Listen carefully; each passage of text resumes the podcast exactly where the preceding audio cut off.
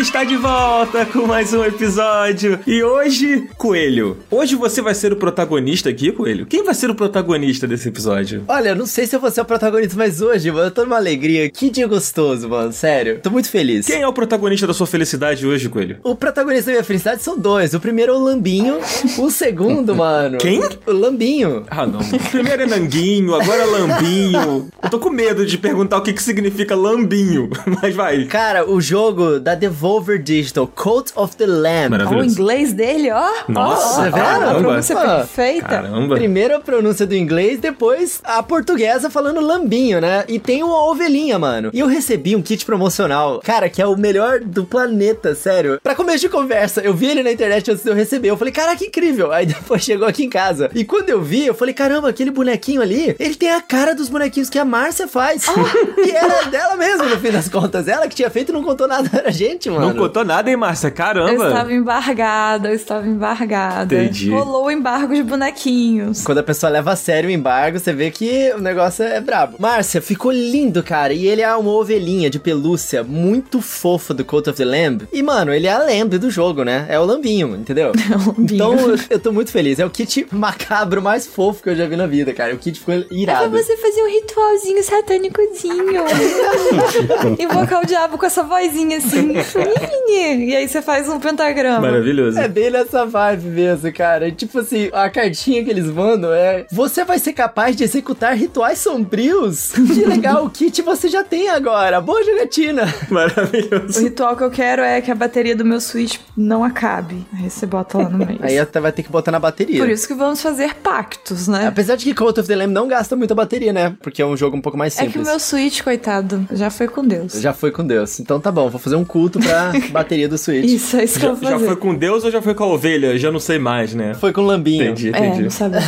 Ô, Coelho, deixa eu contar uma coisa. Eu recebi também esse kit, né? O pessoal da Devolver mandou aqui pro Up e veio aqui pra minha casa. Só que eu sou uma pessoa que eu tenho uma grande dificuldade em abrir coisas, né? É um negócio aqui. Inclusive a Nintendo mandou um, um Switch Sports físico pra mim, que até hoje tá lacrado aqui. Tá aqui na minha frente. Porque você não conseguiu abrir até hoje. Pois é. Mas ó, tô fazendo terapia. Façam terapia, gente. Façam terapia. É por isso que você tem as coisas lacradas. Não é porque você coleciona e quer guardar, é porque você não consegue abrir. Exatamente, exatamente. Aí outro dia o Cardoso falou assim: Pô, você não fez nenhum Reels, nenhum story agradecendo o Switch Sports que a Nintendo mandou pra gente. Muito obrigado, Nintendo, por mandar o Switch Sports. Eu não fiz porque eu não abri, tá? Mas ele Amigo, tá você aqui. podia ter feito fechado. É, agora você me pegou. Perdi no argumento. Meu Deus. Mas aí, olha só, a caixa veio aqui, eu abri a caixa. Mas aí eu pensei assim, poxa, eu deveria fazer um story. Olha só, o, o dilema do cara que não sabe usar rede social, né? Aí eu olhei assim e falei, não, calma aí, eu não vou tirar nada da caixa. Aí eu só olhei o bonequinho assim, eu, nossa, que maravilhoso. Lágrimas de, de chocolate. Aí guardei e falei, não, calma aí, eu vou fazer um story bonitinho aqui. Só que aí agora eu tô nesse dilema de desmontar a caixa, entendeu? Todos precisam de terapia, né, Márcia? Eu sinto Sim. isso, assim. Você sabe qual é a mensagem que fica disso aí, né, Dan? Hum, qual é a mensagem com ele? A mensagem é: empresas, mandem as coisas pra mim em vez disso. Porque o lambinho tá lá Cara de pau, você já recebeu, cara. Ele quer receber dois agora, não vai receber um. É Eu verdade. vou guardar um, vou guardar um lacrado. Tá certo. Mas como você tá, Márcia? Tudo bem? Eu tô, eu tô bem, eu tô com muito sono, então se eu tiver um delay pra responder algumas coisas, é por isso, tá, gente? Já vou deixando avisado. Entendi, tudo Mas bem. eu tô bem, tô sorrindo, é isso. Eu também quero saber como está o nosso convidado, que tá aqui quietinho durante 5 minutos e 38 segundos, que foi o tempo que a gente ficou falando aqui. Ele tá ali no canto sorrindo, em silêncio. Prandas, mais uma vez aqui com a gente, cara. Pô, como você tá, cara? Que maravilha, tô bem, tava aqui apreciando o debate, literalmente o culto ao lambinho, né, que a gente Meu Deus. né, realizou aqui na abertura do podcast, mas tô bem, tô de boa e tô muito feliz de estar de volta aqui ao Up e mais feliz ainda de estar de volta ao Up com a Márcia participando. Tô muito feliz com a volta dela. Olha só. Ai, gente, toda semana, toda semana chorar aqui no programa. Assim que é bom, assim que é bom. Obrigada, amigo, obrigada. Fico muito feliz. Estamos todos muito felizes aqui, né? A Márcia sendo aí protagonista aqui das nossas alegrias. Mas hoje a gente vai falar, Coelho, sobre protagonistas dos games. A gente fez um episódio sobre os vilões, e aí algumas pessoas vieram falar, Poxa, e os protagonistas? tá aqui, tá aqui o episódio sobre protagonistas, né, Coelho? Com certeza. Agora a gente vai falar sobre os heróis, o outro lado da moeda. As pessoas que estão na frente ali na telinha, representando muitas vezes a gente, né? Como jogador, porque a gente é o herói da nossa própria vida. Nem sempre, né? Falar de herói é difícil. Ficou complicado aqui. Vamos colocar essa discussão aqui na sala. Falar de herói é difícil. Vilão é muito mais fácil. É verdade. verdade. Nossa, o vilão é maravilhoso, porque é isso, isso, aquilo. O herói o quê? Ele faz o que tem que fazer, age corretamente. Não faz mais que a obrigação, inclusive. Ele é xoxo, porque ele faz o que é esperado dele. Ele é Mas xoxo, isso. você acha, Márcia? Amigo, dependendo é, né? Porque, tipo assim, ele faz o que tem que ser feito. É. Olha, Ele é legal, e é isso. E assim, é bom as pessoas serem assim, mas narrativamente falando, é mais complicado de você falar, nossa, ele é tão legal, ele é tão bonzinho, sabe? Mas ok, heróis são importantes. Tipo, a a Meryl Streep, por exemplo, ela é sempre ótima, né, como vilã. Ela é ótima de qualquer jeito, mas quando ela faz vilão, é um negócio assim, né? Pois é, o vilão tem um, um negócio. É Diabo verdade. Veste Prada, né? Clássico. Pô, a Fernanda Montenegro também, quando fez vilã em novela, sensacional. Pô. A única vilã que eu me lembro que terminou ganhando a novela. É assim. Isso é maravilhoso. Eu não lembro qual é a novela, mas eu sei que isso aconteceu. Me contaram, não fui eu que vi. Não sabe? tem como competir com o carisma do vilão. Mas a gente vai tentar trazer alguns que vão competir. é só tu ver, né? Você bota o Loki e o Thor um do lado do outro. Quem ganha? O Loki. É, Pois é. É verdade. Aí Então. até covardia, né? A Márcia falou que o herói é xoxo. Me lembrou até daquele meme lá do, do Jornal Nacional do xoxo, Xoxo, capenga, manco, anêmico, frágil e inconsistente. Ai, mano, muito bom. Maravilha. Inclusive, faz parte da jornada do herói ser um pouco xoxo, capenga, anêmico, etc. Até chegar, Verdade. de fato, a ser um herói. Olha, a Samus nunca passou por isso, tá? Ela nasceu assim, ó, olhando pra cara das inimigas, com É, tem alguns que são preferidos. É, tem as assim, exceções, né? Tem as exceções. É, temos exceções. Verdade. Mas a gente vai falar muito sobre esses personagens, mas antes da gente partir pra esse papo, Coelho, a gente tem que o quê? Agradecer as pessoas que estão apoiando a gente. Mas antes de agradecer as pessoas, eu queria fazer aqui um pedido para que as pessoas olhem, queridos ouvintes, por favor, deem uma olhada no nosso Catarse, o link tá sempre aqui na descrição. E a gente, o Up só existe porque vocês estão aí apoiando a gente através do Catarse. E, cara, a gente fez umas mudanças lá, adicionamos novas categorias lá de assinatura, novas opções, com novas recompensas. A gente revisitou o nosso Catarse todo. Então tem várias opções lá e é importante também dizer que a gente não está batendo a nossa meta principal hoje, que a gente mudou lá, né? Agora a gente tem uma designer aqui que também ajuda a gente nas redes sociais, a gente aumentou nosso escopo, então a gente precisa muito do apoio de vocês, né, Coelho? É, eu tava feliz, né? Até você me lembrar disso. Desculpa. Tava feliz, agora eu tô triste. Se vocês quiserem me ver feliz de novo, por favor, não vai deixar o sonho morrer, gente. No último episódio, a gente falou que tava com 96%. Aí uma boa alma, duas, entraram lá e apoiaram nosso catarse. Agora estamos com 97%. A gente precisa pro mês que vem bater essa meta aí, gente. Ajuda nós, entendeu? É verdade, é verdade. Contamos com vocês. Mas olha, foram cinco pessoas, Coelho. Foram cinco pessoas. A gente tava com 110. Cinco pessoas. É. E sabe quem foi uma delas? Quem, Coelho? Quem foi uma delas? Bruno Marques Pereira Romeiro Júnior de Orleans e Bragança. Meu Gente. Deus. Bruno Marques, cara, ele mesmo, o próprio, o Pereira, o Romeira, o Júnior, porque o pai dele também tem esse nome maravilhoso. Igual o meu pai também tem o mesmo nome que eu. Olha só. É o legado que vai deixando. Porque a pessoa é tão incrível que ela deixa o legado. Entendi. Entendeu? Você tá É falando isso, de você cara. ou você tá falando do Bruno? Eu me perdi, assim. Eu estou falando do Bruno Marques Pereira Romeiro pai. Entendi. Mas o Bruno Marques Pereira Romeiro Júnior já tá se provando como digno do legado do pai dele, uma vez que ele tá aqui apoiando o nosso catarse. Entendi. Tá vendo? Muito obrigado, Bruno. Muito Muito obrigado, Bruno. Bruno. Queria agradecer também ao Hélio Maurício Pirajá Canone. Cara, os caras um nome maneiro, né? Hoje aqui, pô, uns nomes bonitos. Cara, muito obrigado por apoiar a gente. E também o Guilherme Rodrigues, que tá aí chegando junto, cara, fazendo o sonho continuar. Muito obrigado, Bruno, Hélio, Guilherme. Vocês são gigantes. E façam como ele, gente. Deem uma olhada lá no Catarse pra poder que o Up continue existindo dessa maneira como vocês conhecem aqui, com episódios sempre e a gente fazendo mais conteúdos. Cara, tá saindo uns negócios muito legais lá no Instagram. Dá uma olhadinha lá no nosso Instagram que a gente tá fazendo os conteúdos novos. Então fica aí o convite. É isso, Coelho? Esqueci de falar alguma coisa? Não, muito obrigado a todos vocês, seus maravilhosos. E agora, Zabuzeta, por favor, puxa o tururu. Não vai ter tururu especial dessa vez? Eu tinha prometido que ia ser um- Hum. o protagonista mais poderoso da Nintendo. Como é que é o tururu? Assim, ó. Tu, tu, tu, tu, tu. É o Kirby, mano. Pode puxar aí, Zabuzeta, por favor. Me tira dessa. Foi ótimo, foi ótimo, cara. Isso ficou Obrigado, sensacional. Tira dessa. Carlinhos Brau teria virado pra você, cara. Obrigado, obrigado. Quando eu faço isso com meu filho no colo, fica menos cringe. Ele reconhece que é a música do Kirby? Não, ele que cantou outro dia, mano. Aí eu até postei nos stories. Ah, entendi. Mas aí seu filho cantando é. Pois é, amigo, pois é, entendeu? É fofo. Zabuzeta, Zabuzeta, por favor, Zabuzeta. Com ele chorando, você tá buzeta. Me tira daqui!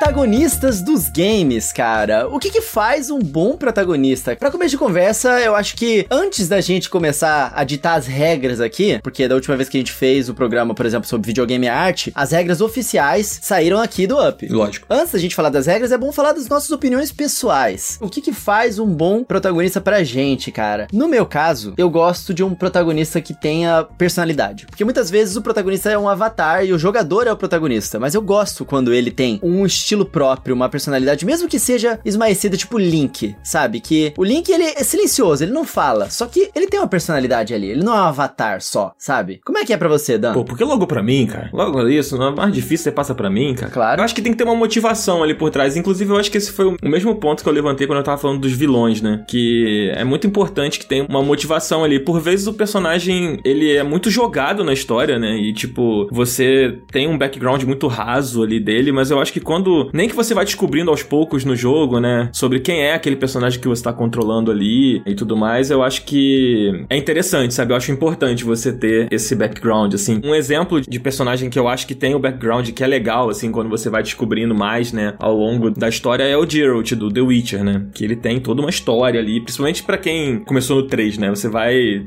ter, tipo, uma longa bagagem ali pra você pegar tudo que representa o, o Geralt, né? Então eu acho que essa é uma das características que eu considero mais importantes, assim, no, no protagonista. Mas e você, Pranda? O que, que você acha que é fundamental, assim, pra um protagonista ser do seu agrado, assim, do seu gosto? Olha, puxando bem, sim, na minha opinião pessoal, eu gosto quando eu consigo me identificar com o protagonista. Putz, vai ser muito clichê, vai ser muito brega, mas o meu herói favorito, assim, dos games é o Cloud, do Final Fantasy VII. Olha só. Que é um personagem que, assim, ele é meio pastelão, assim, né? Ele é meio... Eu tô te julgando um pouquinho, tá? Não ele é meio mentir. folha em branco, né? Mas é muito tosco que, assim, quando o Final Fantasy VII tava pra sair, eu lembro de ler preview nas revistas. Tudo culpa do Fabão, que eu lia na Gamers. E eu lembro de ficar admirado assim, caramba, esse boneco, ele tem um nome parecido com o meu. Que legal! E a partir daí eu construí uma identificação com o personagem, com o jogo em si, com o Final Fantasy VII. E eu vejo isso se repetindo com outros personagens, tipo o Link de Legend of Zelda, o Sora de Kingdom Hearts. Eu acho que eles carregam essas características de, ah, eles são personagens meio folhas em branco. Eles são muito mais seu avatar naquele universo do que exatamente um personagem com uma personalidade muito forte ou muito marcante. Então, assim, pra mim, esse tipo de coisa acaba cativando, acaba conquistando. Quando o boneco do jogo, o personagem, ele serve como meu representante ali naquele universo de fantasia. Pra mim, também, assim, eu acho legal também quando é o contrário. Quando é um personagem com uma personalidade muito forte, às vezes até caricata, como, sei lá, o Kratos do God of War. Mas pra mim pesa mais quando é um personagem que eu consigo me identificar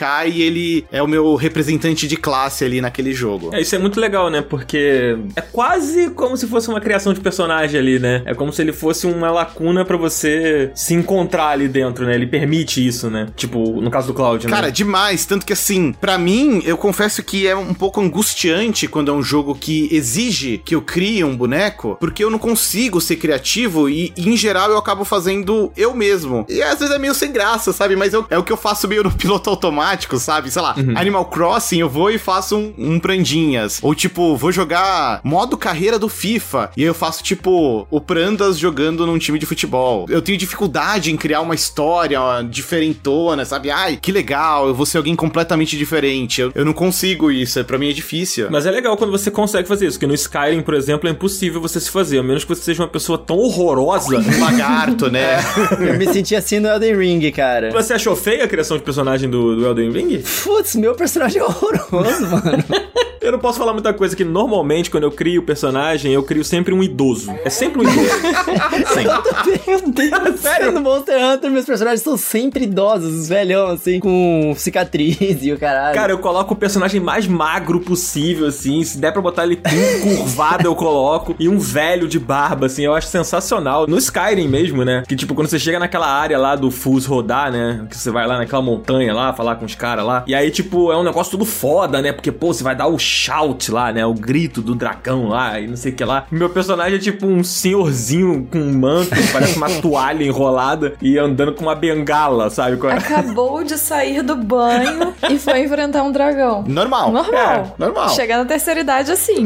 Chegando com cheiro de talco lá, né? Pra encontrar os caras e, e vou matar um dragão. Mas tudo bem, acho muito legal. Mas você, Márcia, o que, que você identifica, assim, como a coisa que você mais curte pra você, pra um protagonista pegar no seu gosto, assim? É. Eu tenho que me apaixonar por ele.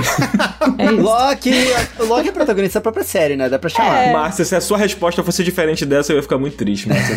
Jogo do gatinho, né, Márcia? É. O jogo do pombo. É, exato. Mas assim, pra mim, o protagonista tem que ter carisma. É essencial. Tem que ter carisma. Por isso que eu- a gente começou falando do herói. E geralmente o herói não é tão carismático. É mais difícil fazer um herói muito carismático. Tipo, o vilão é fácil fazer ele carismático. O herói nem sempre. Mas eu gosto de protagonistas que tenham bastante carisma. Eu gosto que seja bonito também. Eu gosto bastante de me afeiçoar. Estileira, né, Márcia? Tem que ter uma estileira, assim. Tem que ter uma estileira. Então, assim, é isso que eu gosto. Eu gosto muito dessas características um pouco fúteis. É isso que eu gosto mesmo. Ó, vamos lá, Márcia. Carisma. Uhum. Você tem que se apaixonar por ele. Uhum. Ele tem que ser Estiloso. humilde, estiloso, né? Tipo, Não, humilde não, não precisa ser. Tá, é humilde então, estiloso, tem que usar um chapéu maneiro. O Kirby, Sim, o Kirby é o quê? Carismático. carismático, você se apaixona por ele, é estiloso, para o chapéu. Se ele não tem um chapéu, ele pega um, né? Isso. Ó, vou dar um exemplo aqui, ó. O melhor exemplo aqui. A menina lá de Control. Hum, pode que tem um crer. terno dourado, que é mais estilo que isso. É, uma estileira muito braba. E ela é braba, né? Ela é uma ela é muito protagonista. braba. Ela é, maravilhosa. É isso que eu gosto. Ela parece a Carol Costa. Nossa, Carol Costa, parece mesmo. ela parece muitas pessoas, jogos, filmes, séries, quadrinhos. Ela é perfeita pra fazer cosplay. Eu fico embasbacada cada vez que aparece um cosplay novo dela. É verdade. Mas, mas você falou uma parada que nem tá muito aqui na pauta, na verdade, mas a gente ia acabar falando um pouco. Você falou do vilão, né? Que ah, é mais fácil o vilão, porque o, o herói é muito bonzinho e tal. E eu acho que às vezes acontece do protagonista ter uma certa dualidade também, né? Ele é o protagonista da história, mas ele não é exatamente É. o mocinho da O história. protagonista não precisa ser necessariamente um herói, né? É. A gente pode ter um protagonista que não é tão certinho. Particularmente, eu gosto mais de protagonistas que não são tão virtuosos e certinhos. Eu acho mais legal quando tem camadas humanas aí. Porque ninguém é tão perfeitinho, tão heróico. Tipo, ninguém é o Capitão América, sabe? É verdade. Tirando o Sonic, né? O Sonic é perfeito. sim. É, mas aí é um outro tipo. Quando a gente sai da esfera humana, ok. Então tem o Kirby, tem o Sonic. Eles podem. Tem o gato. O gato, pra mim, é impecável. Até porque gatos não erram, né? Exatamente. Se ele fizesse a maior monstruosidade, ele estaria correto. Ele derruba as coisas no chão. Correto? Inclusive no game. correto.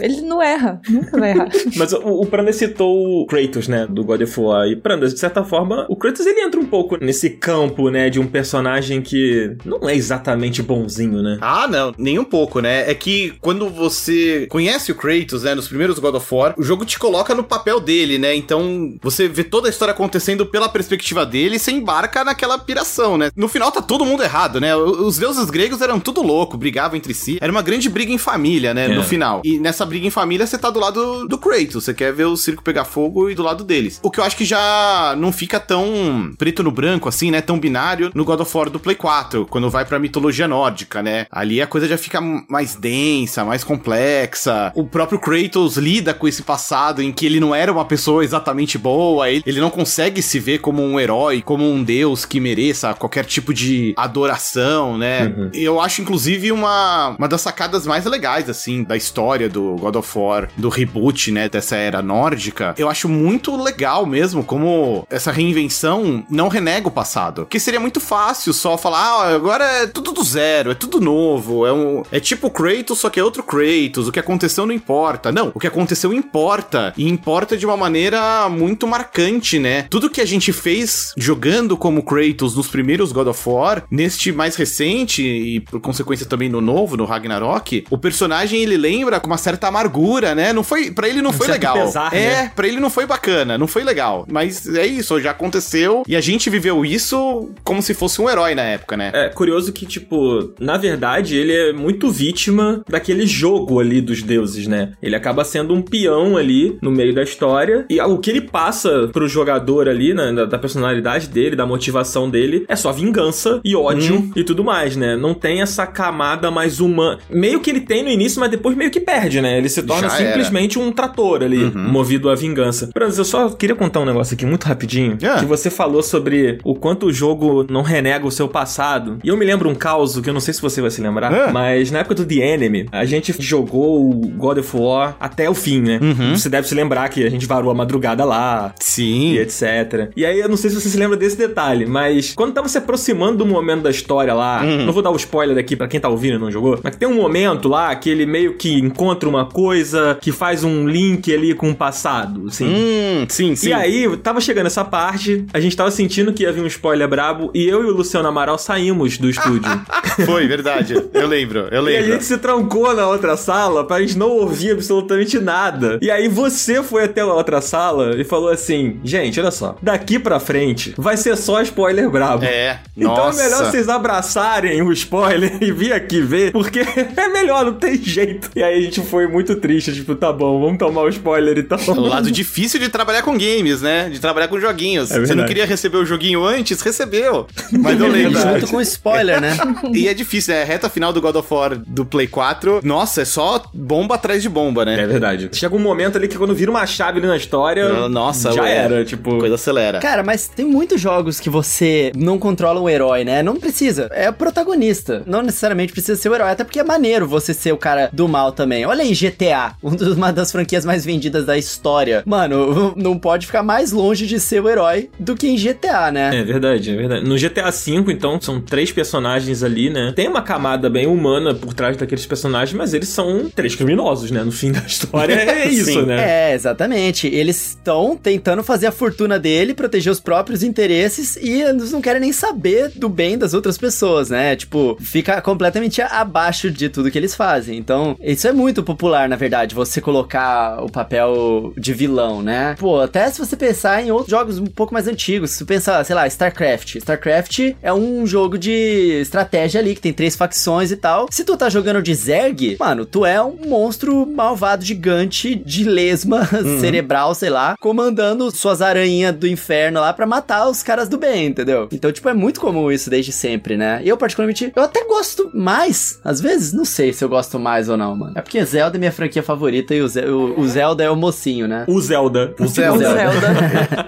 Vindo do coelho, Se o Coelho falou é porque é, né? não é? Acabou a discussão. É, tá- o nome do jogo é Lenda de Zelda, então, obviamente, o herói é o Tá Zelda. canônico. O Zelda, tá certíssimo. Você citou agora o GTA, né, Coelho, que são personagens, assim, de índole bem questionável. E um jogo que também faz isso, eu não sei se todos vocês jogaram, mas é o Red Dead Redemption 2, né? Que tem o Arthur Morgan ali, que na minha opinião é um, talvez o melhor protagonista que eu já, já controlei, assim, em termos de história. Que é um personagem que convive com isso, né? Ele convive com a, o drama dele de ser uma pessoa ruim, né? Você jogou, ô Prandas, o Red Dead 2? Joguei, eu não joguei até o final. Teve certa parte eu meio que assisti mais gameplays, porque, putz, é um jogo muito lento. Muito É lento. verdade. Chegou uma hora que eu cansei. Mas joguei também o Red Dead Redemption primeiro, né? Esse eu fui até o final, joguei pra caramba na época. Os dois jogos são muito parecidos, né? São histórias de redenção, são personagens, né? Lidando com seus demônios interiores e também demônios no mundo real, né? De certa maneira. Mas acho que a profundidade, assim, a complexidade com que o 2 faz isso é muito envolvente, né? Se você consegue entrar ali no ritmo mais cadenciado do jogo, quando você chega na reta final, a coisa, né, te abraçou de uma tal maneira que você tá. Você não tá jogando, você tá vivendo aquilo, né? É, eu acho impossível jogar o Red Dead 2 e você não gostar do Arthur. Você pode não gostar do jogo, Uhum. mas não gostar do Arthur é muito difícil, né? Porque ele é um personagem muito bom, cara. Muito, Ele muito é. carismático, né? E acho que até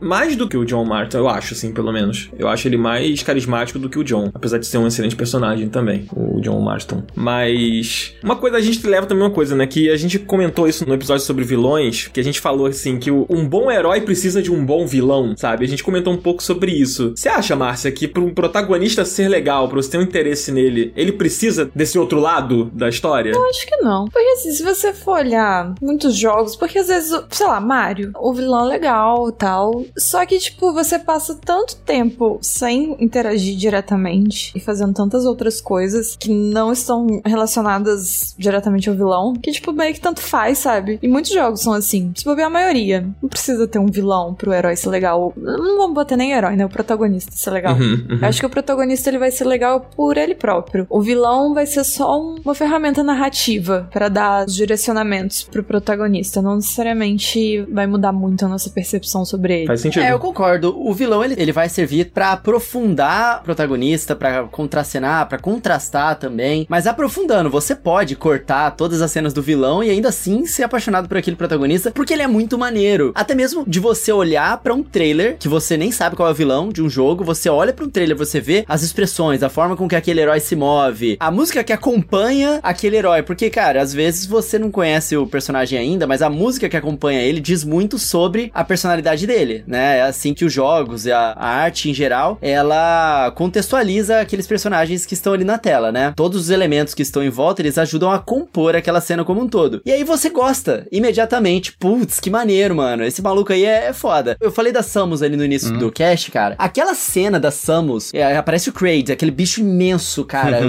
berrando na cara dela. E ela só levanta a cabeça. Só de você ver aquela cena, você já olha, não precisa falar mais nada. Você já fica tipo, caralho, a Samus é muito foda. Beleza, ali tem um, um vilão e tudo mais. Mas o que eu quero dizer é que, tipo, tem várias outras formas de fazer você gostar de um protagonista, dele ser um bom protagonista pra aquele propósito, sem necessariamente ter um vilão. Eu concordo com a Márcia nisso. Concordo, acho que alguns bons exemplos disso, tava pensando quando vocês estavam falando, é Dante e Baioneta, né? Você vê o Dante num trailer ou a Baioneta, não importa quem é o vilão, contra quem ela tá lutando, você apenas quer ser ela, você quer controlar ela e descer a porrada em quem vier pela frente, né? Não, e agora com as dancinhas ainda, Prandas? Nossa, total, total. Mas tem uma outra coisa que eu queria comentar sobre isso. Acho que um bom herói, um bom protagonista, também mostra seu brilho, seu talento, sua força, de acordo com o seu antagonista ou seu rival. E acho que um exemplo muito forte disso é o Mario. Porque, pô, o Mario estourou lá nos anos 80, mascote da Nintendo, pipipi, popopó. E o exato oposto do Mario é o Sonic. Sonic é um boneco que a SEGA fez, tipo, tá, o Mario faz sucesso, vamos fazer o contrário do Mario. E aí nasceu o Sonic, que também é um personagem incrível. Eu consigo ouvir o atrito do espírito do jogador nesse momento.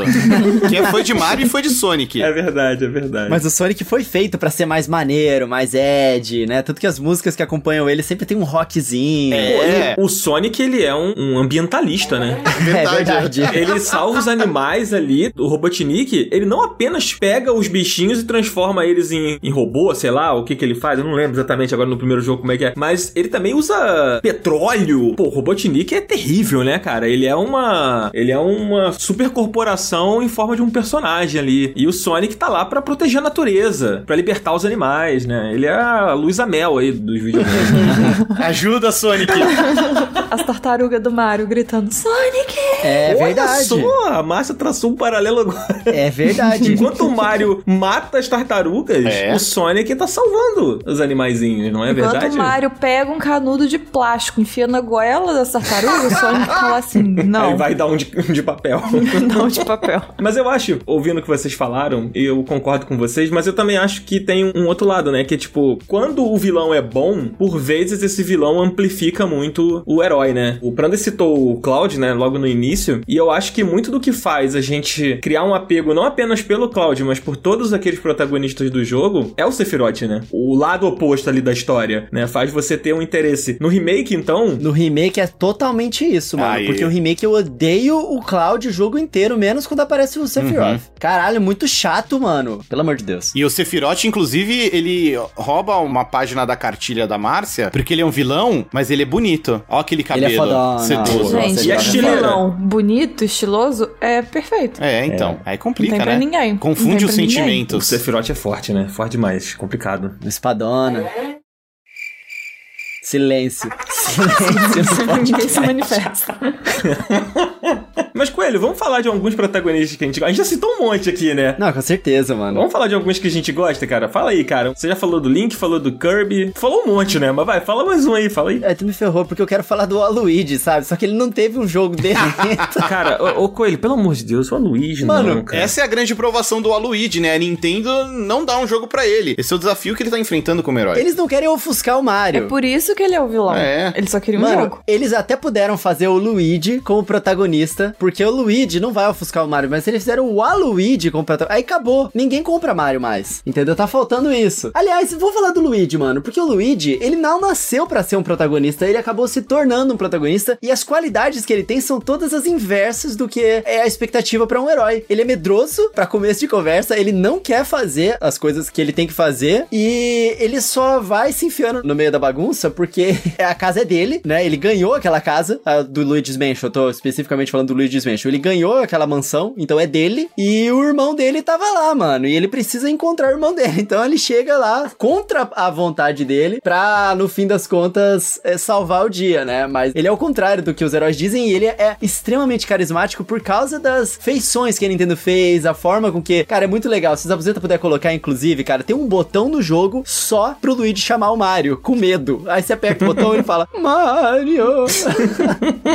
Mario! Eu acho É maravilhoso. muito bom, mano. E você ama ele imediatamente só por causa disso, sabe? Eu me identifico muito com o Luigi, cara. Essa coisa de ser cagão, assim. O último Luigi's Mansion, né? O do Nintendo Switch, a casa não é dele, né? É um hotel lá que eles vão e tal. Mas é muito legal esse jogo, cara. É muito maneiro. E o Luigi, ali, ele tá tão carismático. As animações estão tão bonitas, sabe? E é tão engraçado como ele vai se enfiando nos problemas e ficando cada vez mais dentro dos problemas, sabe? a forma como as coisas vão acontecendo é muito legal, cara. Pô, eu amo o Luigi nesse jogo. E engraçado que eu não tinha esse apego, assim, ao Luigi até jogar o Luigi's Mansion 3, que foi o primeiro que eu joguei. Depois eu peguei o do, do 3DS pra jogar. Há não muito tempo, inclusive. Mas ele é um bom protagonista, ele não é só carismático. Ele é bom protagonista porque, cara, as pessoas na vida real teriam medo daquela situação dele. Ele é fácil de você se identificar com ele. Ele é o cara que faz as coisas que ele tem que fazer com a pureza e não porque ele é o herói, sabe? Ele, ele tem aquela pureza dentro dele, ele tipo assim, pô, meus amigos, eu vou atrás, vou ajudar, mas eu tenho medo, sabe? Eu, eu gosto muito do Luigi por causa disso. E ele não era assim nos outros jogos, ele não tinha muita personalidade, ele só era um avatar do Mario, né? E eu achei muito legal quando eles transformaram ele de fato num protagonista com uma personalidade. Eu acho ele um ótimo protagonista. E não depende do vilão, tá aí mais um exemplo. Porque, tipo, quem se importa com o vilão? Você gosta dele por ele mesmo. É verdade. E você, Prandas? Puxa um, um protagonista aí que você curte. Olha, vou trazer um que é mais fora da curva, assim. O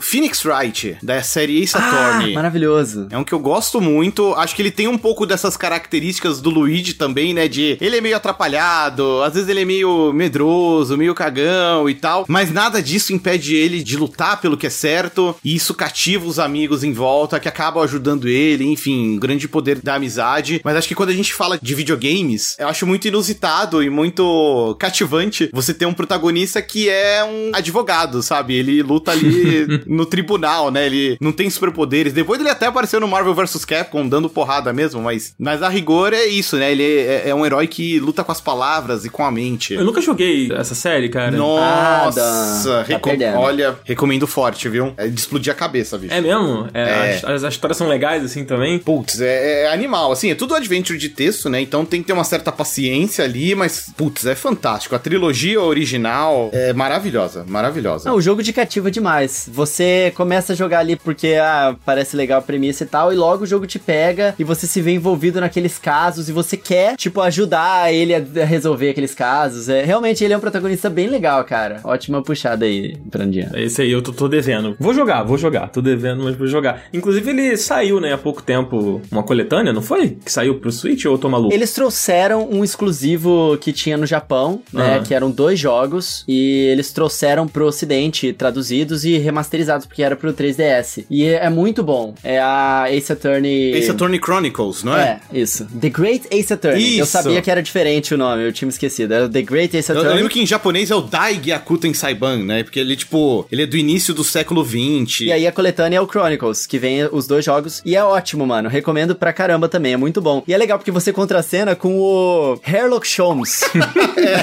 É, não confundir com o Sherlock, né? Eu não sabia que o protagonista era meio medroso também, Prandas. Eu tô sabendo agora. Ele meio que tem um arquétipo tipo, semelhante ao do Luigi, assim, de certa forma? Um pouco, um pouco. E assim, é muito legal que ao longo dos jogos você acompanha um pedaço muito grande da vida do Phoenix Wright, na verdade. Você acompanha ele quando ainda era estudante, na época da faculdade de direito. Aí você acompanha os primeiros passos dele como advogado. Você participa ali de alguns casos mais marcantes. E os jogos mais recentes já são mais avançados, assim, na cronologia da série Phoenix Wright. Então, eu acho muito legal, por exemplo, o Phoenix Wright, o Ace Attorney 4, que é com o Apollo Justice, que é meio que o sucessor do Phoenix Wright. Ele tem um time skip ali, ele pula alguns anos e ele pinta o Phoenix Wright de uma maneira um pouco mais sombria. Putz, aconteceu alguma coisa traumática na vida dele, ele tá meio amargo, Hum. meio sombrio. E é muito curioso, né? Porque você era o Phoenix Wright em todos os jogos até então. E de repente você tá em outra posição, vendo ele de uma maneira que, opa, esse cara não era assim. O que que aconteceu, sabe? O que aconteceu com o meu protagonista? E aí você vai descobrindo. Eu não joguei esse, especificamente, eu não joguei esse. É, mas isso acontece também naquele jogo que eles misturam o Ace Attorney com. Professor Layton. Isso, professor. Eu amo esse jogo. Eu joguei, tipo, ele deliciado em cada momento, assim, muito bom. E no início, você tá contra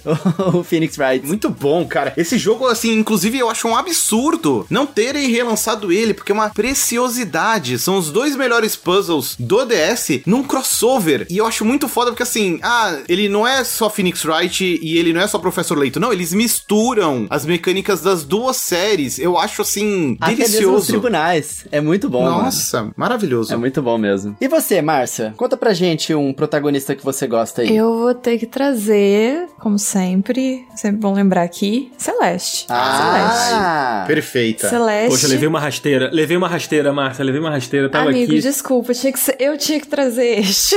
Tudo bem. Mas, inclusive, a gente ainda volta no ponto lá do vilão, porque olha só a coisa mais perfeita. O vilão de Celeste é a própria protagonista, então Ai. é tudo num pacote só. É maravilhoso, né? A Madeline, né? Ela é uma personagem que tem aquele elemento que o Prandas também trouxe no início, que é o de você criar uma identificação com ela ali, né? Se você se vê um pouquinho na personagem, o jogo já te suga de uma maneira que é impossível resistir, né, Márcia? Não, é uma coisa. Assim, é um jogo muito fácil de você se identificar se você tiver algum probleminha. Mas mesmo se você não tiver também, eu acho que ela é uma protagonista tão honesta com o que ela sente, com a dificuldade que ela tá passando, seja de uma forma, se você quiser olhar de um ângulo mais metafórico e filosófico e né, comparar com a sua vida, seus sentimentos, quanto se você quiser olhar pro lado literal de escalar uma montanha e fugir de inimigos. Então ela é uma personagem muito bonitinha e amigável e você vê que ela tá passando por uma dificuldade e você realmente se apega a ela de querer que ela consiga alcançar os objetivos dela. Então, a partir do momento que você é a pessoa que está controlando ela, você realmente quer chegar no topo da montanha e conseguir passar das fases meio que por ela também. Você quer se superar e fazer tudo pra mostrar que é possível e conseguir. Então, assim, é perfeito. E você vibra com ela, né, Márcia? Exato. Você vibra. Exatamente. Você vibra. Isso que é, é muito legal, porque ao mesmo tempo que você sabe que é você controlando, você também tem uma visão de como se ela fosse, né, uma pessoa à parte. E aí fica essa coisa de você tá fazendo por ela, mas você também tá fazendo por você, e aí você fica feliz de ter passado de fase porque você conseguiu passar de fase e é difícil,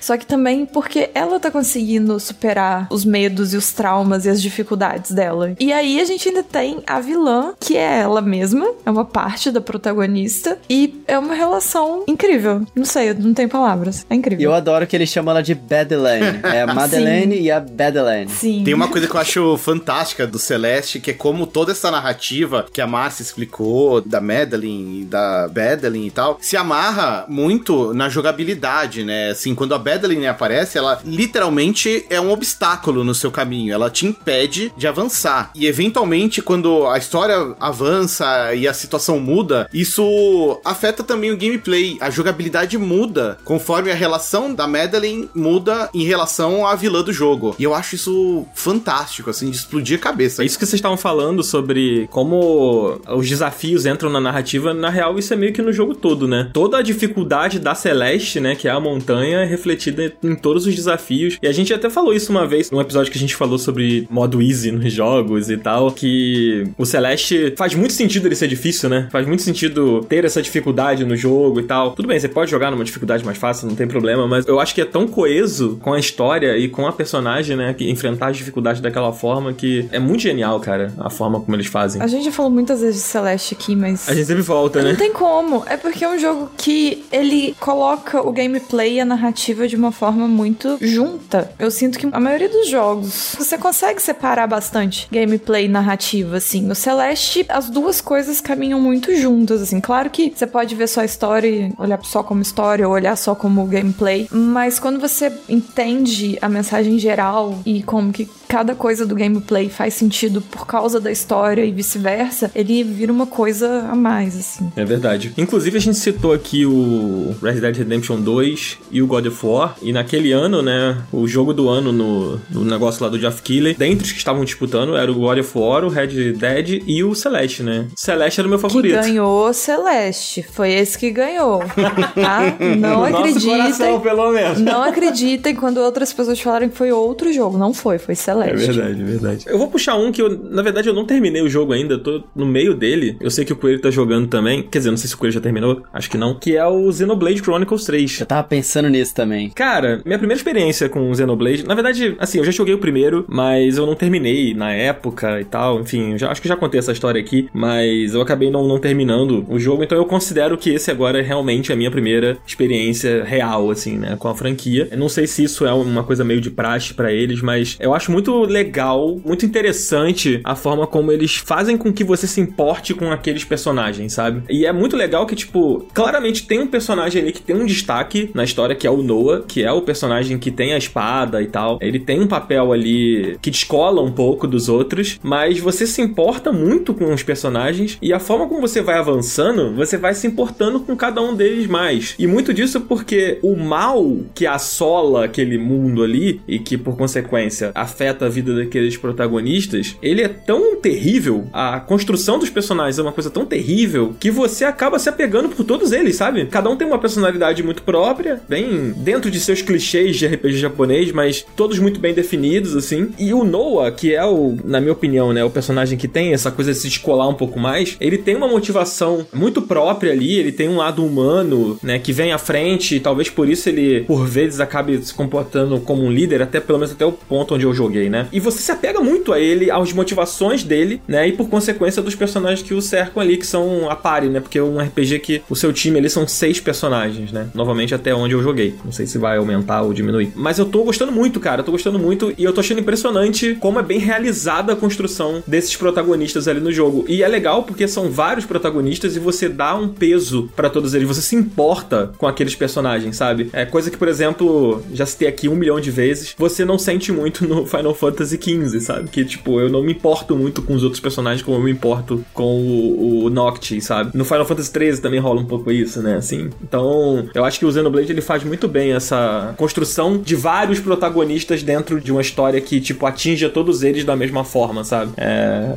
Enfim, é uma experiência recente que eu tô tendo e que eu tô curtindo bastante, assim. E é uma forma legal. E é muito legal que esses protagonistas todos, eles se encontram naquele trope que a gente tava falando mais cedo, do herói ganhar um significado extra por causa do vilão. Porque eles se encontram como antagonistas, né? A outra metade são os vilões, quando você conhece eles no jogo, né? Tipo, são seis no total. Então tem três andando juntos e os outros três, quando eles aparecem, eles são nossos inimigos. E é interessante, é como que eles acabam se juntando e construindo essa jornada deles também meio que contra a, a vontade, né? É meio que forçados a isso por causa daquelas condições daquele mundo. Então é realmente bem legal o jeito que eles construíram cada um dos personagens ali do jogo. E cara, vários plot twists assim que eu fico. É. Mano, eu tô boladaço com o que aconteceu aqui agora na história, assim. Eu fiquei, caralho. É, eu não sei em que ponto da história você tá, assim, mas assim, a gente vai fazer um episódio sobre o Xenoblade em breve, então a gente não precisa entrar tanto também. Mas o que eu queria trazer, queria comentar, que eu achei muito interessante, a forma como eles conseguem juntar diferentes protagonistas, porque foi isso que você falou. No início, eles são inimigos, as duas metades da sua equipe ali, né? Eles são inimigos, mas existe um mal maior ali que faz com que eles se unam e tal. Isso não é um spoiler, tá, gente? Isso tá na, na sinopse do jogo, assim, então não espero não, Não, estar não é estragando a spoiler. experiência de ninguém. Isso aí é. Não é spoiler, não é, tá spoiler. numa- meio que no material comercial, assim, do jogo. E é muito maneiro, porque quando eu li e eu fui pegar o jogo, eu fui muito cético, assim, né, jogar, porque eu não conhecia muita franquia e tal, então eu fui meio assim, né, vamos ver. E aí eu pensei, ah, será que isso é legal mesmo? Será que isso vai me pegar? E, mano, pegou, sabe? O jogo tem camadas de drama ali, e ele é um jogo muito melancólico, né, porque o seu protagonista lá, o seu personagem, ele tem um negócio que ele, ele é tipo um músico, né, que toca uma flauta lá pra poder guiar as almas pro outro outro mundo, sabe? Pro descanso. É, tá ligado o Spiritfarer? A Márcia vai saber. Eu sei, eu sei. Spiritfarer, Márcia. Belíssimo. Então, o seu objetivo no Spiritfarer é meio que ajudar os espíritos a fazer a passagem deles. No Xenoblade, a sua classe, a profissão, sei lá, do seu personagem, do Noah e também da Mia, né, que acompanha ele, é essa. As pessoas morrem nas batalhas e fica lá o corpo deles jogado. E aí eles ajudam, eles tocam uma musiquinha lá e faz a passagem, sei lá, pro plano, enfim, spoiler do jogo aí, é o trabalho deles, mas é isso, é fazer a passagem. É bem, bem melancólico. É bem né? melancólico. Enfim, acho que esse é um que eu queria puxar, era o, o Xenoblade, que é uma experiência que eu tô tendo agora, assim, e eu tô achando bem diferente. Até se comparado com outros RPGs japoneses, assim, que eu joguei. Então eu tô achando bem interessante a forma como eles estão fazendo isso. E aquele jogo que você Ah. literalmente controla um deus, mais especificamente uma deusa, Okami. Mano, que protagonista maravilhosa, né? A Amy. Esse todo mundo jogou, né? Você jogou, Prandas? Joguei, pô. Não joguei, não. Não jogou, Márcia? Eu não. Eu acho que você Eu ia também amar. não joguei, gente. Você não jogou, Dan? Não. Nossa. É que é uma raposa? É, ela mesma. a Materaço é uma deusa do Japão. Inclusive, a lenda de Amaterasu é a lenda do sol nascente do Japão, né? Tipo, o Japão foi criado, o lance todo do Japão ser do sol nascente é por causa dessa lenda de Amaterasu. E aí você controla ela no jogo. Só que no jogo, ela é um lobo, né? Ela tá ali representada naquele mundo ali como um lobo e as pessoas deixaram de acreditar em deuses. Então ela não tem mais poder nenhum, porque as pessoas não têm fé. Então o jogo, ele meio que te coloca na posição de uma deusa que tá desacreditada e você tem que fazer coisas boas pra ajudar as pessoas ali. As pessoas elas meio que voltam a ter fé, sabe, dentro do jogo. E é tão lindo você ver isso acontecendo e você vai gostando cada vez mais da personagem, porque tipo até as side quests, elas ganham um significado bem mais interessante, porque você não tá fazendo elas só pra fazer a side quest, você quer ajudar as pessoas pra elas voltarem a ter fé e pro seu personagem, tipo, voltar a ter as forças deles e ter influência e poder curar aquele mundo doente. É muito, e ela é muito legal, né, Prandas? É muito louco porque no final não é só sobre ela, mas é sobre e- esse mundo, né? A Materaço ela precisa se revigorar, né? Recuperar os seus poderes, o seu prestígio e a confiança, né, do povo para que o mundo volte a ficar em paz. A protagonista tá ligada ao mundo do jogo também, né? Sim, completamente. É muito gostoso. E ela também tem esse lance de ser meio atrapalhada, né? Tem umas cenas muito engraçadas dela, que ah, aquele grilinho que acompanha ela vive brigando com ela, dá uns tapas na cabeça dela. E ela meio que, ela, tipo, cara, ela abre aquela boquinha de lobo, assim. Que falta de respeito, sabe? Muito bom. Eu sou uma e só chama deusa. ela pelo apelido. É. Eu sou uma deusa, né? O nome dela é Materaço, eu chamo ela de Amy.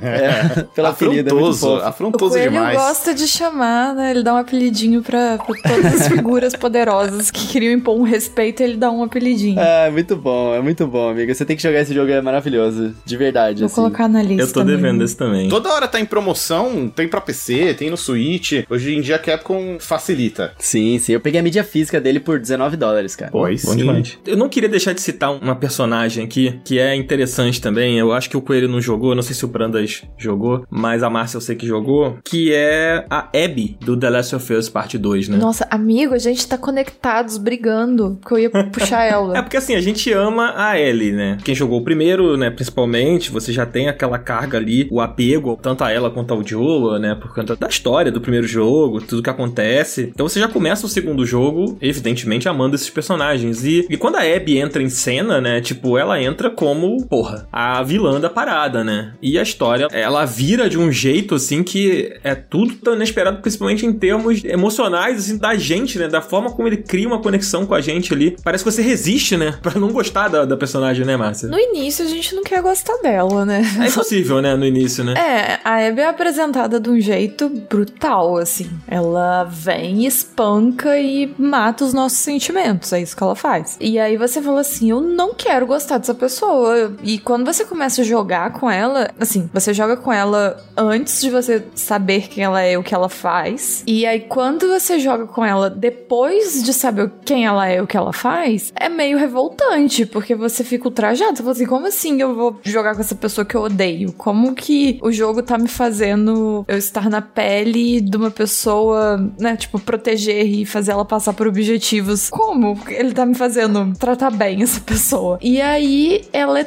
tão carismática. Tá vendo aí, ó? O item essencial. Ela é muito carismática e aí você vai descobrindo a história dela e você vai entendendo os motivos dela. Então chega num ponto que você já tá completamente entregue. A Abby, eu acho ela muito maravilhosa. Eu gosto muito do personagem dela. Tanto que chega no final, tem um embate entre a Ellie e a Abby e você fica assim, gente, só para, por favor. É uma das piores lembranças que eu tenho na minha vida é esse momento do The Last of Us em que você é obrigado a lutar ali naquele momento ali, né? Aliás, não só ali, mas no cinema também, quando tem a, no teatro, aliás. Ah, mas eu acho que o momento final. É pior, né? Já tá todo mundo tão podre, tão moribundo, sabe? Você fala assim, gente, pelo amor de Deus, só vai pra casa. É, já Vocês deu, não né? aguentam levantar um dedo, pelo amor de Deus, vai pra casa. É. Eu acho que o momento final é, é mais doloroso ainda, assim. No teatro lá, é complicado também. Você não quer que nenhuma das duas morra e, e, né, É. você tá na pele de uma pra matar a outra. Já é difícil. Só que no final tem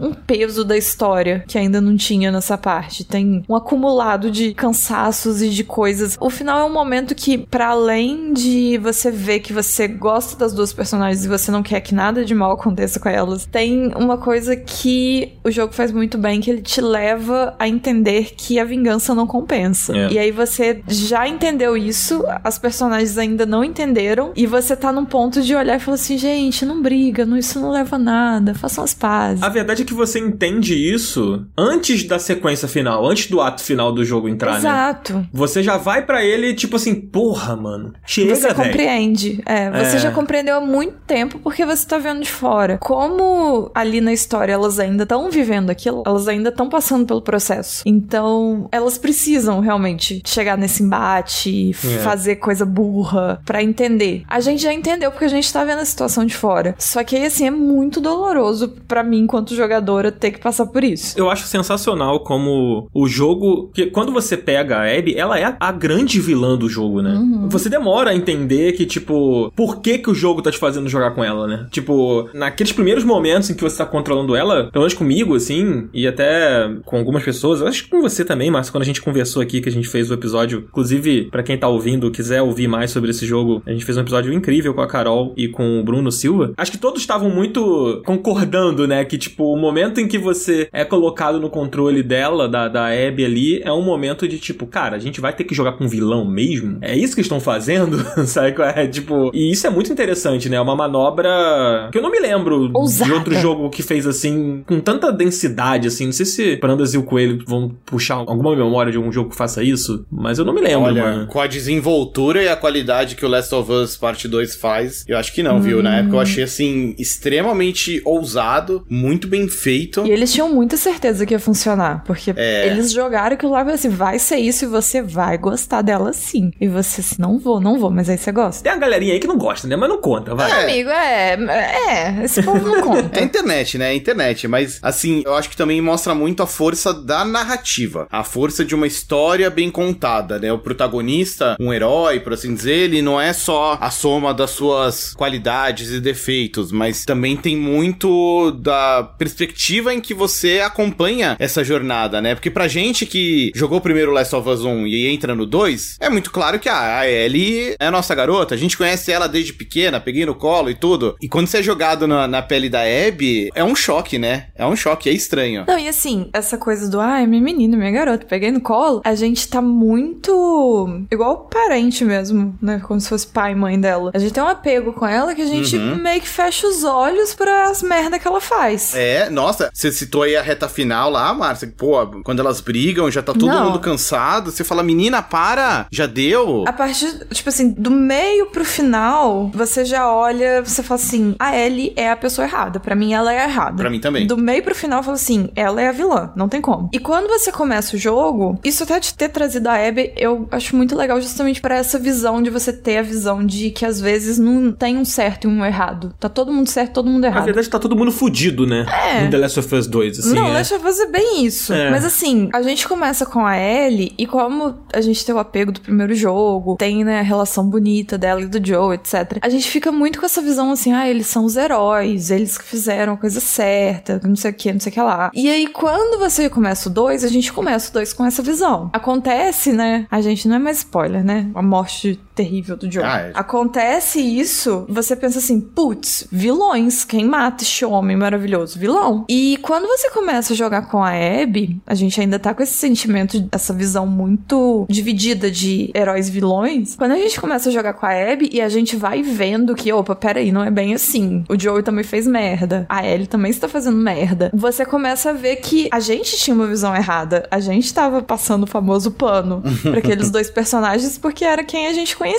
Era o, o fragmento de história que a gente tava enxergando. E quando a gente enxerga a história como um todo, as coisas vão ficando um pouco diferentes. Isso é muito legal. Assim, a narrativa do Last of Us 2 é, é muito boa justamente pra trazer essa visão dos acontecimentos no geral e né, a visão sobre como é vingança e etc, etc. É, eu acho muito bom. Eu não posso opinar, porque eu não joguei. Absurdo. Eu, quando eu tava no lançamento do Last of Us Part 2, eu mencionei que eu ia jogar sem ter jogado o primeiro. O pessoal quase me massacrou. Eu falei, não, tá bom, então eu vou jogar primeiro o outro. Aí acabei que, cara, tem tanto jogo que vai lançando, tantos os protagonistas pra viver a pele, estavam mais fáceis. Joguei Ghost of Tsushima, joguei ali o Cyberpunk 2077, o Final Fantasy VII Remake, eu acabei esquecendo. Eu nem lembro o timing direito do Last of Us, mas eu acabei deixando pra depois, depois. De repente eu pego o remake do, do Parte 1, né, que vai ser o PS5. Quando eu comprar o PS5, eu já pego os jogos dois na sequência, assim, porque todo mundo fala tão bem de, desses games. Ai, vale, eu vale. cara. Eu acho que o parte 2 funciona bem sozinho, mas você tem um impacto muito maior se você tiver jogado um primeiro, porque você, você já tem esse envolvimento emocional, né, com os personagens, com o mundo, com a história. É verdade. E eu acho. Até a Márcia tava rejogando há pouco tempo, né? Eu vi nos stories. Mas eu, eu não consigo rejogar o The Last of Us, assim. Ele pra mim é um jogo de uma jogada só, sabe? Porque ele é tão pesado, ele é tão denso ali, tão intenso na forma como ele transmite tudo que ele quer transmitir, que eu não tenho forças pra encarar de novo, sabe? Ele é muito violento, ele é muito pesado, sabe? E não encaro a jornada duas vezes, assim, sabe? Mas eu acho que é muito interessante que você passe por isso pelo menos uma vez, assim, sabe? Pra você conhecer o jogo, porque é sensacional, sabe? Acho legal, Coelho, que você jogue. Farei, farei isso. Faça isso, faça isso. Mas, Coelho, a gente tá aqui na nossa reta final, né, cara? Um episódio muito legal, cara. O papo fluiu tão bem, a gente falou de tantos personagens incríveis. Fiquei com vontade de jogar e rejogar esses jogos, cara. A gente vai se lembrando, as memórias vão, vão fluindo. Enquanto a gente tava conversando, eu comecei a pensar em tantos protagonistas que eu gosto muito. Uhum. Cara, eu gosto muito do Travis Touchdown, do No More Heroes, eu acho ele foda, sabe? Eu gosto muito dos protagonistas do Suda 51 em geral, eu acho que o Prandas compartilha dessa comigo, não sei. Compartilho, compartilho. Cara, eu gosto muito do Shadows of the Damned. Sim, verdade. Mas o Travis Touchdown é o concura, assim. Eu acho ele muito foda também. Cara, tem o Killer 7, que você, tipo, controla sete psicopatas que são personalidades diferentes de uma mesma pessoa, sabe? É muito louco, é um sete protagonistas diferentes que na verdade é o mesmo, e a história é muito louca e é muito foda. Tem muitos, né? É legal. Mas eu acho que a gente pode partir pro nosso Up Indica agora, né, Danzito? Sim, sim, vamos partir pro nosso Up Indica. Puxa aí, pô. Com certeza, então, Zabuzeta, vinheta do. Não sei nem se tem vinheta do Up Indica, não, mas. não tem, mas é, então a gente vai. Mas gente- o coelho pode fazer. É, Ah, Coelho. ao Não, nossa. uma vez, uma vez por episódio. Uma vez tá bom já, por episódio, entendeu? Vou puxar um aqui, cara, que tem levantado meu sorriso, né? Assim, hoje eu tô sorridente porque a gente teve várias novidades de Splatoon e foram reveladas a nova Splatfest, que em especial ali foi uma parada que, cara, ele mexe comigo. A, a música nova tá fantástica, os personagens novos dançando ali, é tudo numa vibe tão maravilhosa, sabe? Que eu até posso recomendar as pessoas voltarem a jogar Splatoon aí e se prepararem pro trade. Mas o jogo que eu tenho voltado a jogar bastante é Pokémon Unite. O jogo fez um ano de aniversário recentemente e eles estão com vários eventos para as pessoas poderem voltar pro game e também para poderem curtir com coisas novas. Então, tipo, tem a Pica Festa, né? O Pica Party ali, que são vários Pikachus, mano. É o quê? Pica Festa. Beleza. São vários Pikachus, mano.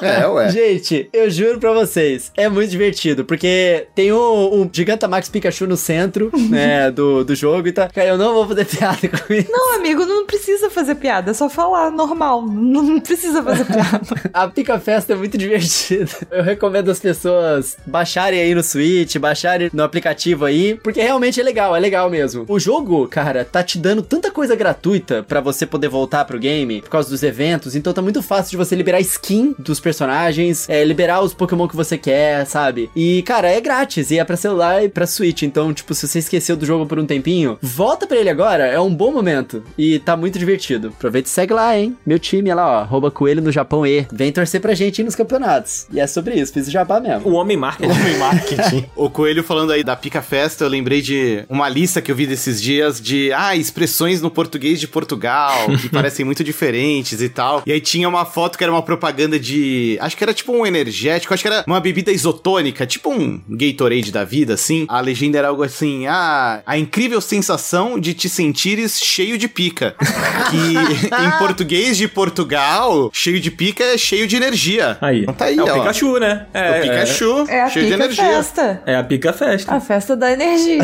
Eles podiam fazer uma parceria com o Pokémon Unite nesse momento, ia combinar. Com certeza. A gente tá até, ó, vendendo aí o branded content pros caras, pô. É só ouvir o up aqui, gente. É só ouvir aqui que tá tudo entregue aqui na mesa. Só pegar, cara. Só... Mas aproveitando aí, Prandas, qual que é a sua indicação pra galera aí hoje? Minha indicação é o que eu tenho jogado bastante nas últimas semanas, assim, talvez no último mês. Eu tô jogando muito Fortnite. Olha aí. eu fui completamente fisgado pelo Fortnite, que foi um jogo que eu nunca dei muita bola, especialmente por causa do lance de construção. Eu nunca entendi, não sei o quê. E aí, quando lançaram no Fortnite de forma permanente o modo sem construção, eu, ah, vou dar uma chance, vai, vou jogar pra ver qual é que é. E aí fui jogando, e eu descobri que o jogo tem missõezinhas que você pode fazer, você não precisa nem ficar se preocupando em, em matar as outras pessoas, enfrentar as outras pessoas. Eu só entro e fico fazendo as missões, e aí tem umas skins super bonitas, e a jogabilidade é mó gostosa, e o lance do crossplay, assim, pra mim foi matador, sabe? Que às vezes, tipo, eu tô aqui no, no intervalo de almoço do trabalho em casa, eu vou e jogo no PlayStation, na TV, bonito e tal. Mas às vezes eu tô vendo série com a minha namorada, tô vendo alguma coisa, pô, eu jogo uma partidinha no Switch, ou até no celular, roda super bem, e putz, quando eu vi eu já tava gastando dinheiro comprando skin de boneco da Marvel. Ih, é Aí- o momento que você fala que Aí já já era. era. Aí Já já, era. aí já era, aí já era, e tô entregue. Então, assim, tenho jogado muito Fortnite e tenho gostado bastante. Então, não deixo de, de indicação. Pra quem nunca se interessou muito, porque, ah, multiplayer online, Battle Royale e tal, acho que vale dar uma chance, porque hoje em dia o jogo tem tanta coisa ali dentro que ele é muito mais do que um Battle Royale. Tem as missõezinhas, pô, dá pra se divertir bastante sem ficar focando aí na disputa. E tem o modo sem construção, que pra mim faz toda a diferença. Muito legal. Cardoso deve estar ouvindo isso ah, nesse momento com um sorriso no rosto, assim, que o Cardoso é um arauto do Fortnite, né, cara? Ah, fico feliz. Inclusive, quero saber se o Cardoso tá bem, né? É sempre uma dúvida recorrente aqui no programa. Cardoso, você está bem? Cardoso, você tá bem, Cardoso? Você tá bem? Quero saber também, Cardoso. Quero saber se você Todos tá bem. queremos, todos Muito queremos. obrigado, Prandas, por trazer isso. Márcia, pergunta também se o Cardoso tá bem, por favor. Cardoso, você tá bem? Maravilhoso. E você, Márcia? Qual a sua indicação hoje do Up Indica? Eu vou indicar a minha obsessão do momento, que é a série Sandman. Olha aí. Que eu assisti em um dia e eu estou reassistindo. Meu Deus. E talvez eu assista de novo. Caraca. Porque realmente tá muito boa. Muito boa. Todo mundo que tremeu de medo quando falaram que iam fazer uma adaptação de Sandman pagou língua. A série tá muito boa. Por favor, assista. Eu ainda não comecei a ver, mas tá aqui na minha, na minha lista de espera, que eu tô terminando The Boys, bem atrasado. Eu larguei pra lá depois. Não tem pressão, amigo. É, a série Entretenimento vai é ficar assim. lá. A série vai ficar lá, te É esperando. verdade. Eu achei o Sandman dessa série completamente nada a ver com o lore original do Sandman do A Lenda dos Guardiões, tá? Só quero deixar isso É, claro. isso daí é uma, uma questão que realmente acontece. Em Mas. todas as adaptações.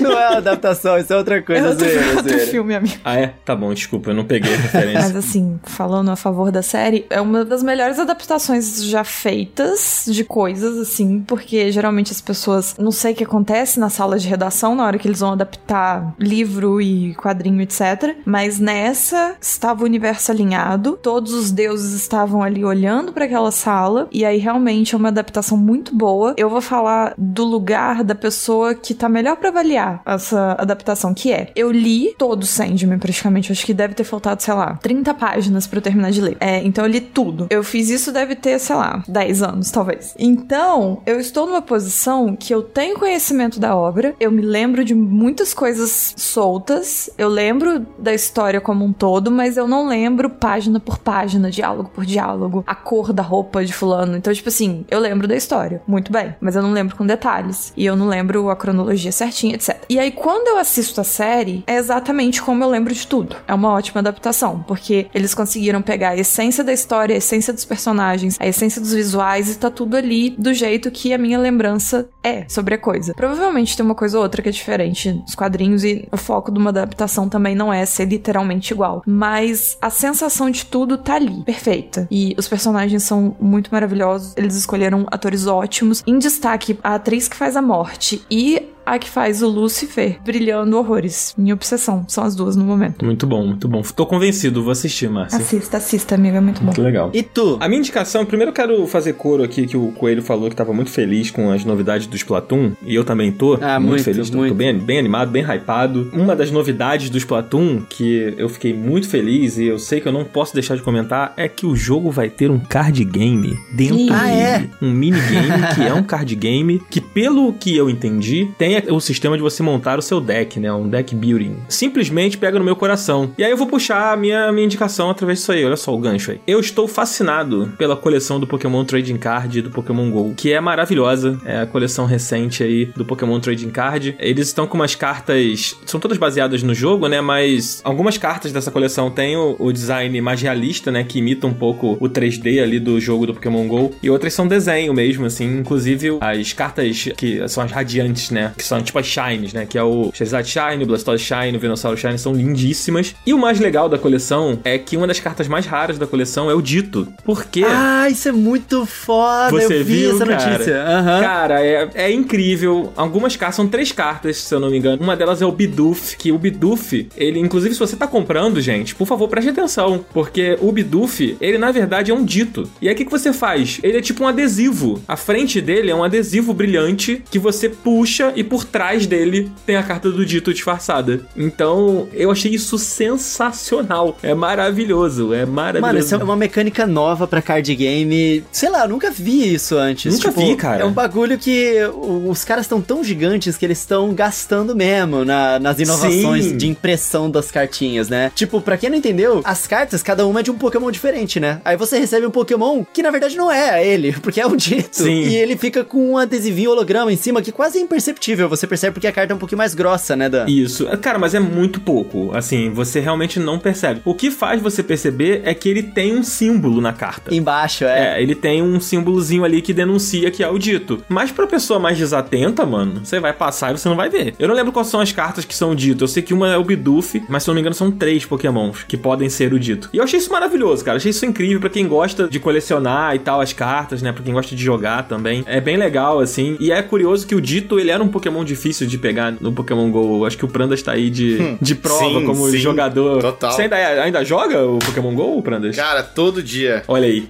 Caraca, sério, tu e o Bruno Silva, né, mano? Sim, cara, todo dia eu abro. No mínimo eu faço as missõezinhas, sabe? Eu, eu entrego uma tarefa, eu pego um Pokémon e giro um Pokéstop pra manter a, a série rolando. Caraca. Mas, cara, quando tem evento, eu, eu adoro, eu piro, assim. Pô, maravilhoso. Muito legal, cara. É isso, minha recomendação é pra quem gosta de trading card, pra quem gosta de colecionar cartas de Pokémon e etc. Essa coleção tá muito bonita, tá muito legal. E é isso. Fica aí a minha indicação. Mas é isso, né, Coelho? Acho que terminamos o nosso episódio aqui. Queria agradecer muito o Prandas, cara, por ter colado aqui com a gente, ter participado desse papo super legal. Prandas, a casa é sua, volte sempre. Deixa suas redes, deixa aí onde a galera pode encontrar seu trabalho. E tamo junto, mano. Pô, querido, obrigado aí demais pelo convite. Foi maravilhoso compartilhar esse tempo aqui contigo, com o Coelho, com a Márcia, falar de tantos joguinhos aí que a gente ama. Galera pode me encontrar nas redes sociais, no Twitter especialmente, Seprandone. Também é esse nick na Twitch. Eu faço live toda segunda-feira à noite jogando games antigos. Nesse semestre todo eu vou jogar Mega Man, só Mega Man. E também tô lá no Terra Game On, que é a vertical de games do Terra. Eu fico mais nos bastidores, coordenando tudo com a galera, mas boa parte do conteúdo ali sou eu que tô tocando também. Então fica o convite pra conhecerem o que a gente tá aprontando por lá. Muito legal, cara. Galera, ó, realmente, fique the dick pra vocês. Entre no Instagram do Prandas. Eu adoro o Instagram do Prandas, porque ele tem aquela coleção maravilhosa de jogos dele e ele pega, pra quem não sabe, tipo, um jogo da coleção, antigo, assim. Aí ele tira uma foto fodona do jogo, aí ele abre e ele mostra a mídia física, ele mostra os detalhes ali do manual e ele faz uma ficha técnica ali de quando que foi lançado, ele conta um pouquinho na postagem, né, um pouco sobre o jogo. É um conteúdo, Prandas, que eu acho tão legal que você faz, porque ele é leve de você aprender uma coisa muito legal sobre videogame, sabe? Sobre Pô. a história dos videogames. Eu sempre me sinto um pouco mais inteligente depois que